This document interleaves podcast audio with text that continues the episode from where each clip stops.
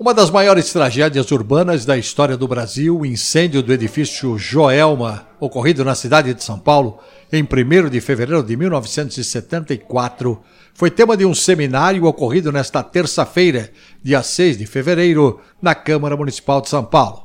Além de abordar o fato histórico, o evento debateu sobre os aspectos técnicos que levaram ao incêndio do prédio e a revisão dos quatro códigos de obras e edificações que passaram a orientar as grandes construções na cidade de São Paulo logo após a tragédia.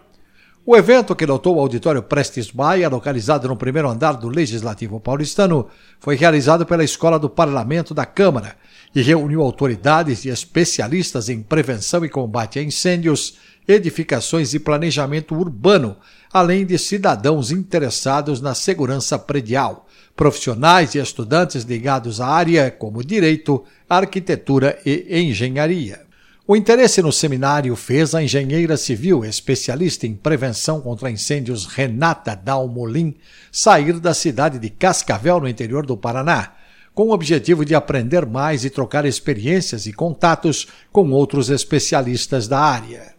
Segundo ela, este seminário é importante porque consegue olhar o que aconteceu, o que mudou e o que ainda não mudou, mas que precisa ser alterado.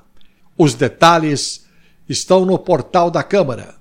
no texto do jornalista Emanuel Belmiro, sãopaulo.sp.leg.br.